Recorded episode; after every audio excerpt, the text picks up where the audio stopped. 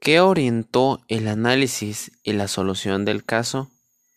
¿A qué dieron prioridad?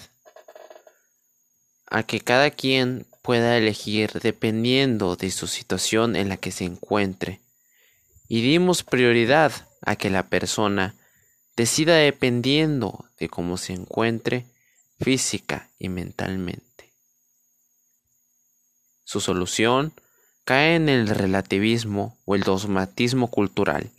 ¿Por qué?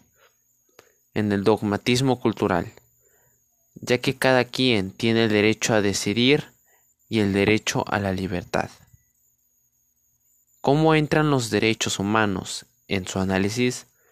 En defender a las personas de que tengan el derecho a elegir, que éstos puedan sentirse seguros de sus decisiones sin ser presionados por la comunidad.